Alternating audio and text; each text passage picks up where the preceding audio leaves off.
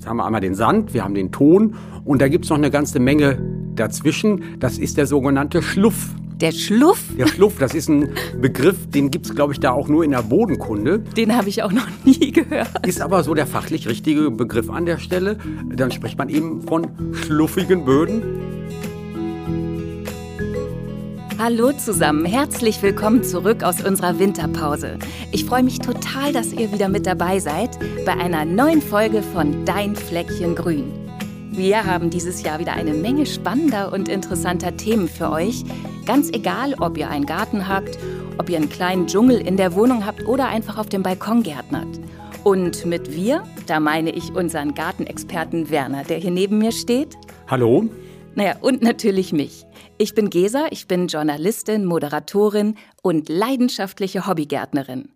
Und ich freue mich wirklich super doll, dass das neue Gartenjahr jetzt zumindest gedanklich wieder anfängt. Ich weiß ja nicht, ob ihr irgendwelche Gartenvorsätze oder Vorhaben für das neue Jahr habt, aber bei mir, da steht im Frühjahr eine ganze Menge an. Ich will zum Beispiel ein paar alte Beete im Garten stilllegen und dafür neue anlegen. Ich habe mir zu Weihnachten Samen von alten Tomatensorten gewünscht und will jetzt das erste Mal die Pflanzen selbst ziehen. Und mein Balkon, naja, der muss auch mal wieder neu bepflanzt werden. Und egal, ob es darum geht, Kübel zu bepflanzen, Hochbeete anzulegen, Rasen zu sehen oder was auch immer, natürlich sind nicht nur die Pflanzen und das Saatgut entscheidend, auch die Grundlage muss stimmen, damit alles schön wächst und Früchte trägt.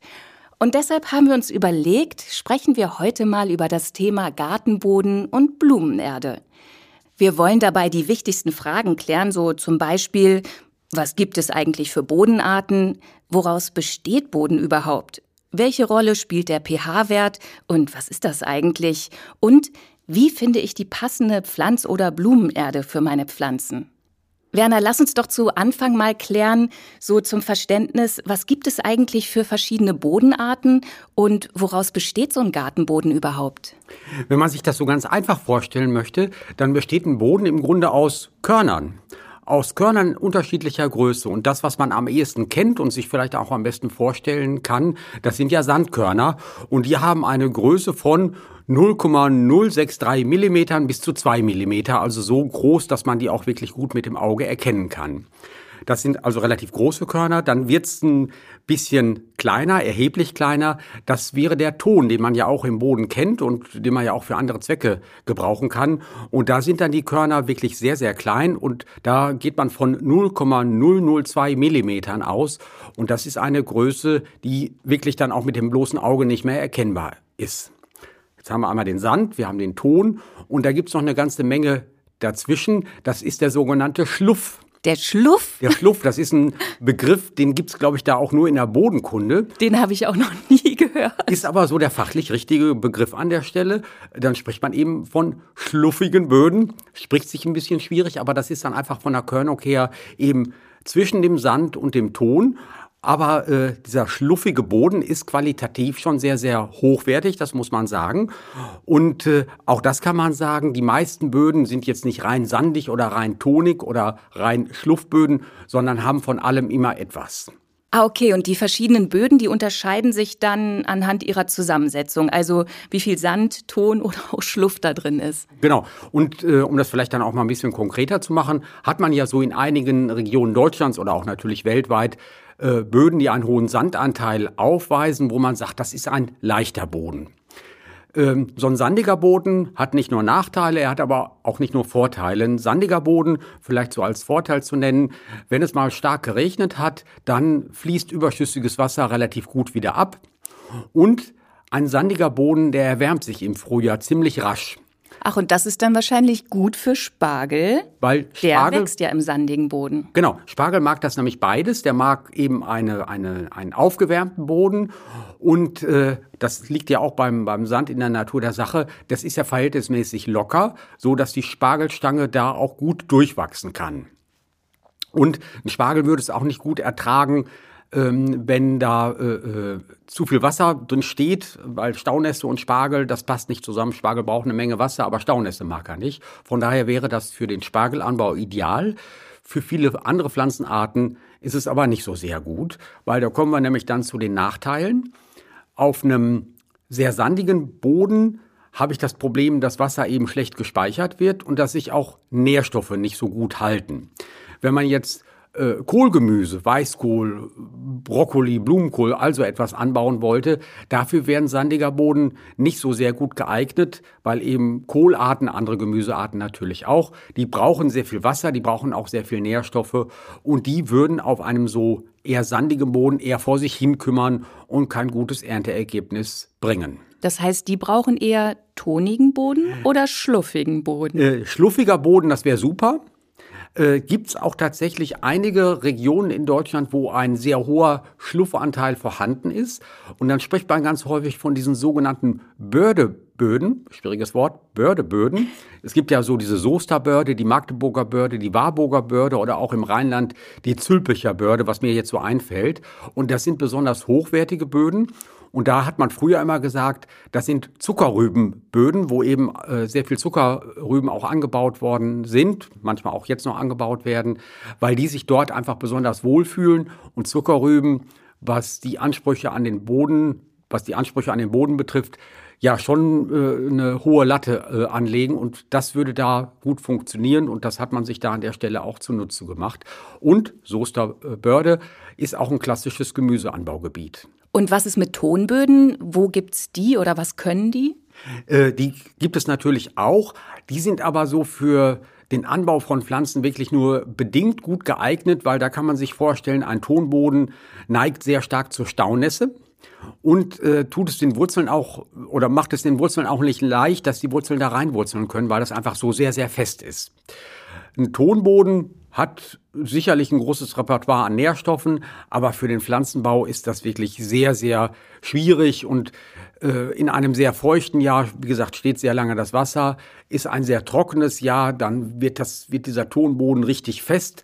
Ton kann man ja auch verwenden, um da äh, was anderes draus zu machen, um Keramiken draus zu machen. Das ist also pflanzenbaulich tatsächlich eine hochschwierige Angelegenheit, das muss man sagen. Aber gibt es denn Pflanzen, so wie jetzt der Spargel beim sandigen Boden, die den Ton mögen? So richtig nicht.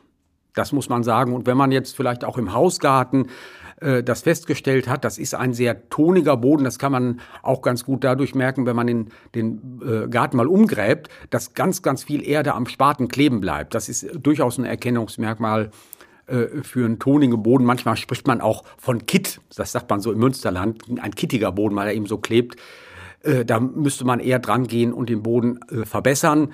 Und dann kriegt man es auch einigermaßen gut hin, zumindest die eine oder andere Pflanzenart zum Wachsen zu bringen. Aber was wäre denn jetzt der optimale Gartenboden, also so für einen ganz normalen Hausgarten? Das wäre, das wird dich möglicherweise überraschen, das wäre der Lehmboden. Der Lehmboden? Lehmboden hat oft so einen negativen äh, äh Touch, weil man eher ne äh, Lehm mit irgendwas Negativem in Verbindung bringt. Aber ein Lehmboden wäre richtig gut, weil Lehmboden nämlich von allem etwas hat. Da ist ein Sandanteil vorhanden, da ist ein Schluffanteil vorhanden und da ist auch ein Tonanteil vorhanden. Und da macht es tatsächlich die Mischung weil jede Fraktion, so sagt man das eben, was diese Größen der Körner betrifft, jede Fraktion hat ihre Vorteile und eben in einem Lehmboden ist das dann so sehr ausgewogen und wirklich im Optimum vorhanden, dass da ein Pflanzenwachstum wirklich richtig gut äh, funktioniert. Vielleicht dann noch ein Satz dazu. Ganz klassische Lehmböden gibt es auch eher selten. Beispielsweise so in meinem Hausgarten, das hatte ich mal untersuchen lassen, äh, hat man dann festgestellt, eben von so einem bodenkundlichen Institut, das ist ein sandiger Lehm.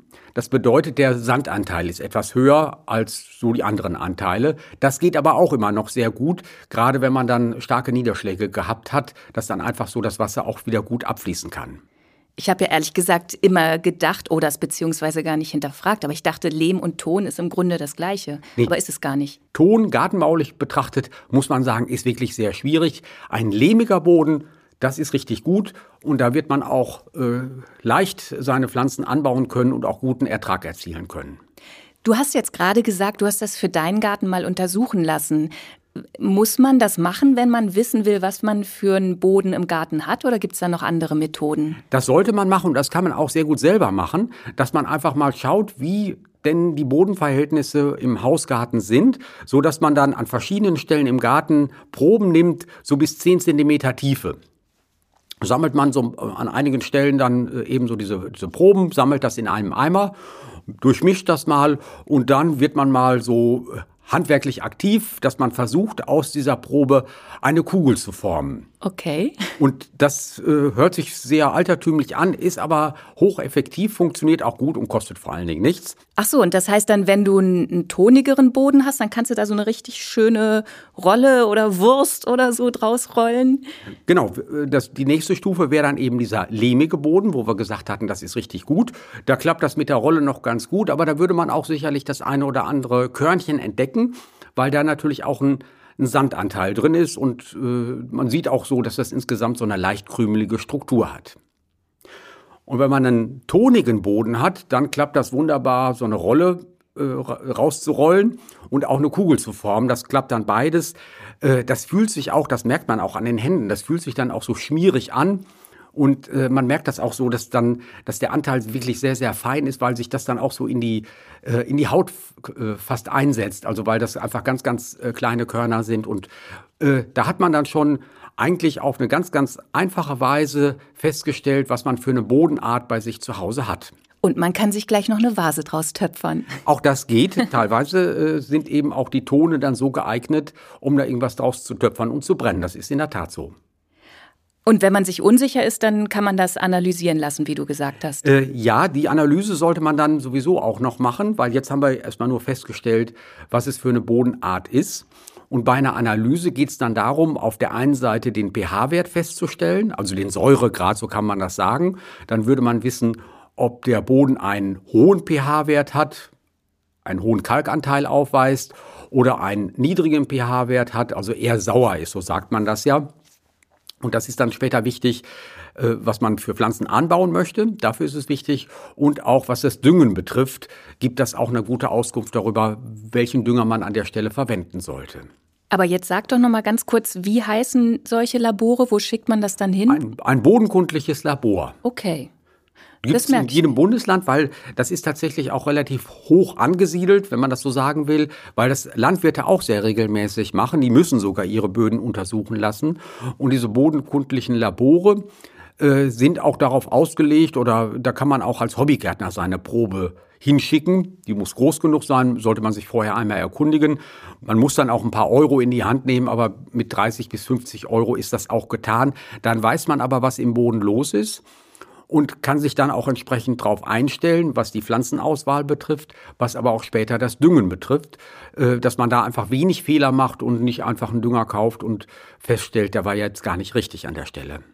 Das ist total spannend. Das werde ich auf jeden Fall machen, wenn ich die neuen Beete anlege dieses Jahr, weil ich das auch immer so auf gut Glück eigentlich gemacht habe. Aber ähm, sag mal, wenn ich jetzt weiß, ich habe einen sandigen Boden oder einen, einen tonhaltigen oder so. Und das ist nicht optimal. Kann ich da irgendwas machen, um das zu verbessern?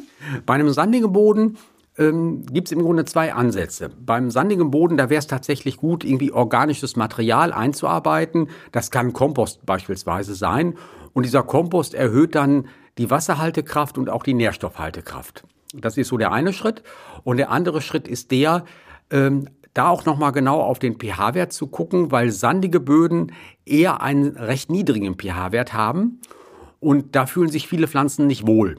Und wenn man bei einem äh, sandigen Boden mit dem niedrigen pH-Wert äh, den pH-Wert erhöhen möchte, dann würde man Kalk geben. Den streut man da einfach rein? Den streut man da einfach drauf man muss den gar nicht unbedingt einarbeiten. Das würde ganz oft dann auch so der Regen erledigen. Also man muss da jetzt nicht noch zusätzlich Wasser aufbringen. Oder was man ganz oft auch macht, wenn es denn geht, dass der äh, Kalk auf Schnee ausgebracht wird. Okay. Dann sagt man, irgendwann wird der Schnee ja abtauen, dass der tauende Schnee quasi den Kalk mit in den Boden einwäscht. Ah, okay, dass es dann so langsam da reinsickert. Genau. Kann man dazu viel kalken? Kann man machen. Äh, zu viel Kalk geben. Deswegen ist das immer meine Empfehlung, das so schrittweise zu tun. Immer mit einer relativ überschaubaren Menge. Steht dann auch auf dem Beutel des, äh, auf dem Kalkbeutel drauf, wie viel man nehmen kann. Dann würde ich mich an der unteren äh, äh Menge orientieren ähm, das einwässern oder der Schnee macht's und dann würde ich mal wieder den pH-Wert bestimmen lassen, einfach um sich in kleinen Schritten dann an den idealen pH-Wert anzunähern. Mhm. Und wie ist das, was mache ich, wenn mein Boden zu tonhaltig, also wenn er zu fest ist? Ähm, wenn der Boden einfach einen sehr, sehr hohen Tonanteil aufweist, ist das einfachste und auch im Grunde das kostengünstigste, äh, Sand einzuarbeiten.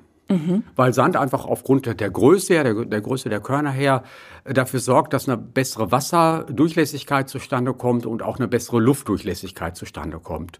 Und da kann man sich überlegen, ob der Sand äh, äh eingegraben wird, also beim Umgraben mit in den Boden gelangt, oder ob man das vielleicht mit so einem Dreizack macht dass der Sand aufgestreut wird und dann äh, dann so untergehackt wird. Untergehackt wird. Das kann man überlegen, äh, weil da gibt es ja auch so unterschiedliche Philosophien, wie die, äh, wie der Boden bearbeitet werden soll. Also da kann man dann gucken, wie man das auch mag. Okay, aber du würdest nicht sagen, die eine oder andere Sache ist besser? Würde ich nicht so sagen.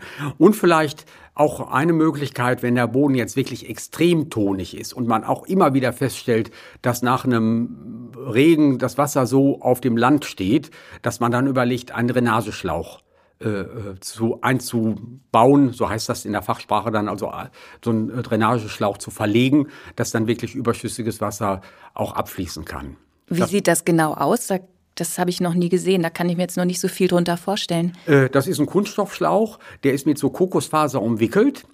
Und äh, der nimmt dann eben eine ganze Menge von dem Wasser des Bodens auf.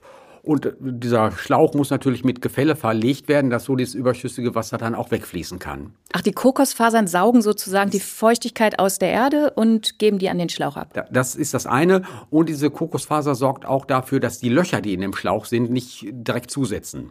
Okay.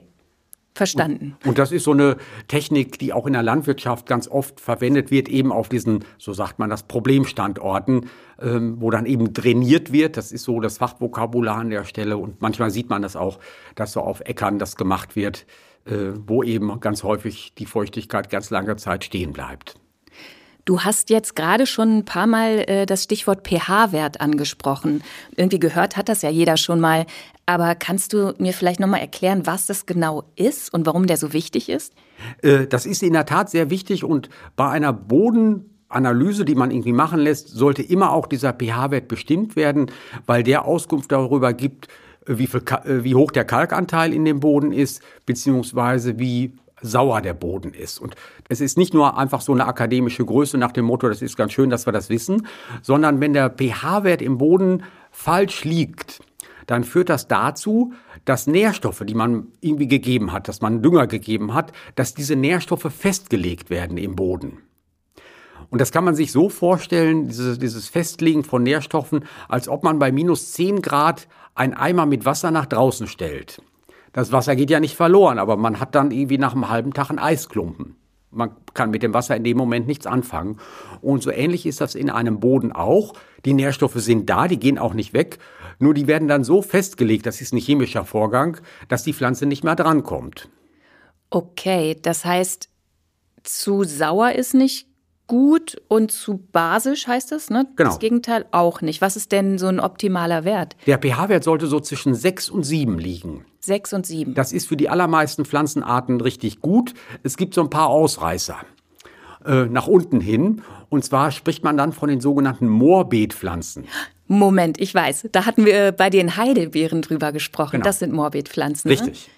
Da zählen auch so Rhododendren mit dazu, da zählt auch die klassische Heide mit dazu oder auch Azaleen oder eben auch Heidelbeeren, die manchmal auch Blaubeeren genannt werden.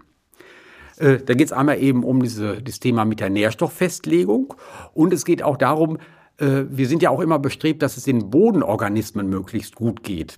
Und das kann man sich vorstellen, wenn der Boden zu sauer ist, dann haben die keine große Lust zu arbeiten.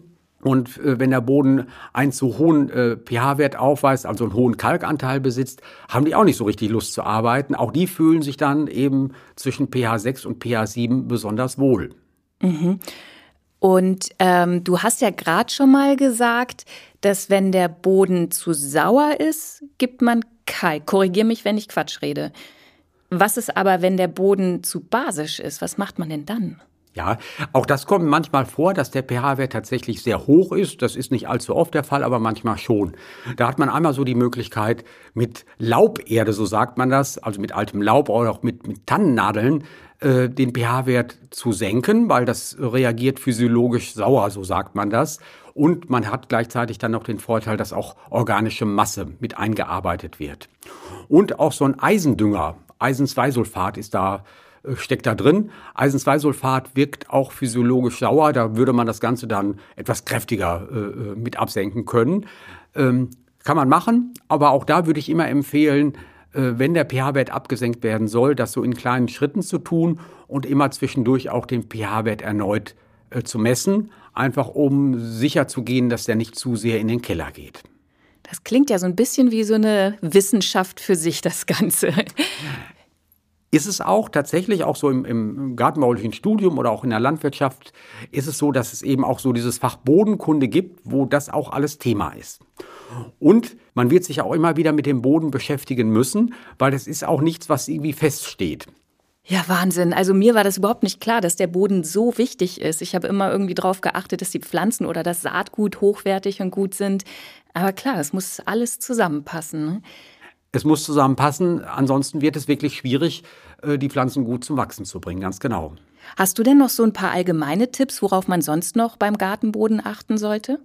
Äh, natürlich auch aufs Düngen. Das ist auch wichtig, je nach Pflanzenart. Natürlich gibt es einige Pflanzenarten, die brauchen eine ganze Menge an Nährstoffen, andere kommen mit weniger aus, dass es entsprechend angepasst wird, was eben so das äh, äh Thema Dünger betrifft. Aber auch da wird man jeweils sein Augenmerk darauf richten müssen, weil ähm, da natürlich auch die Pflanze eine ganze Menge an Nährstoffen entzieht.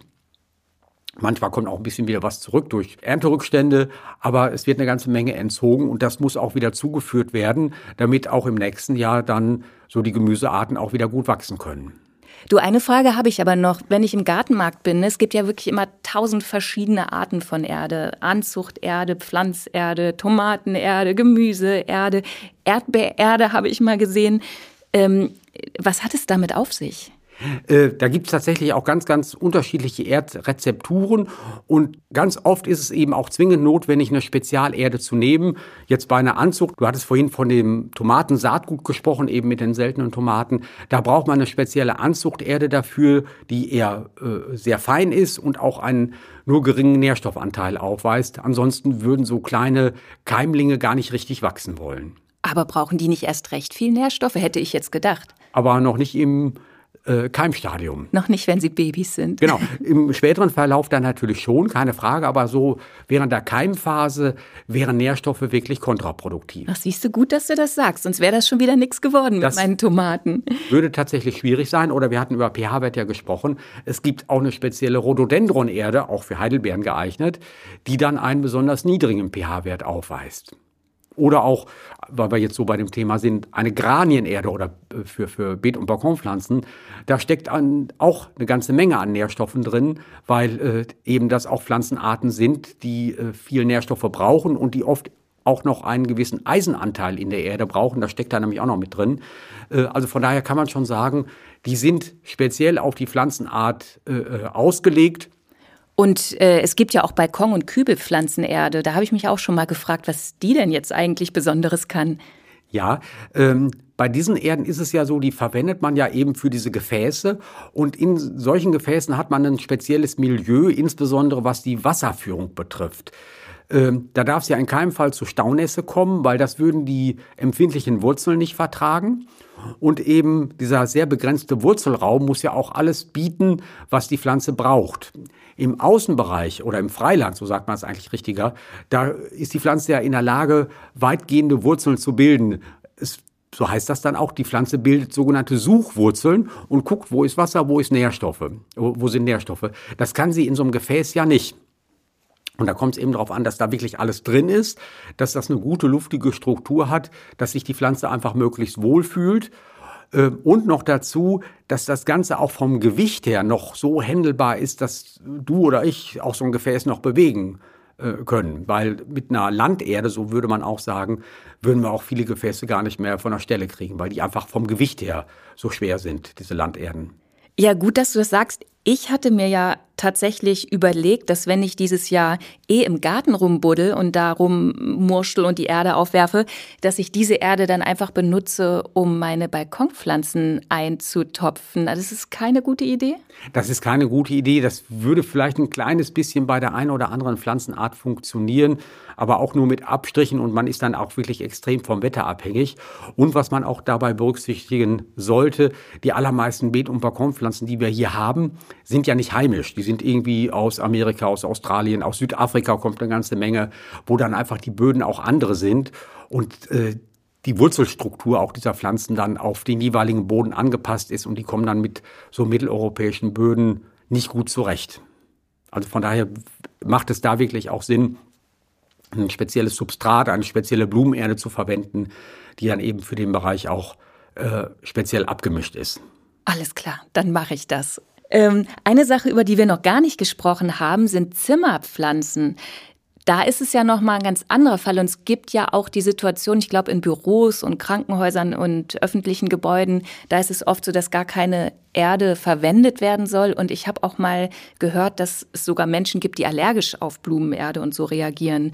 Was kann man denn da machen? Genau, das kommt manchmal vor. Oder eben äh, die allergisch drauf reagieren oder auch die so ein sehr geschwächtes Immunsystem haben. Die kommen da tatsächlich manchmal mit klassischen Blumenerden nicht gut zurecht. Aber in dem Fall gibt es auch eine Alternative. Und zwar sogenannte Substrate. Das ist dann da an der Stelle der Begriff, äh, diese Substrate, die aus Bimsstein erstellt worden sind. Bimstein ist ja ein natürlicher äh, Stoff, der eben so in der Vulkaneifel äh, en masse vorhanden ist. Und so Bimstein, das eignet, oder der eignet sich auch sehr gut dafür, um Pflanzen darin wachsen zu lassen. Sind das dann diese kleinen Kügelchen? Das wäre Blähton, glaube ich, was du meinst. Blähton ist ja sehr rundlich und dunkelbraun. Ja, das meine ich genau. Und dieser Bimstein ist so ein bisschen kantiger und eher so weißlich-beige gefärbt. Nicht Aber gefärbt, also von Natur aus hat er die Farbe. Also das Granulat ist dieses Bimsstein und Blähton, was ist denn Blähton? Ist schon wieder so ein witziges Wort. Ja, Blähton, da kommen wir im Grunde fast auf den Ausgangspunkt zurück. Wir hatten über Ton gesprochen. Und Blähton, wenn man den Namen sich so auf der Zunge zergehen lässt, ist das tatsächlich aus Ton entstanden. Dieser Ton wird dann aufgebläht durch Hitze und Druck und mit sehr viel Energie kommt dann dieser Blähton zustande. Äh, das geht auch, um Pflanzen darin äh, ja, anzuziehen beziehungsweise auch wachsen zu lassen. Aber der Aufwand, eben diesen Blähton zu produzieren, der ist sehr groß, einfach weil da unglaublich viel Energie für notwendig ist.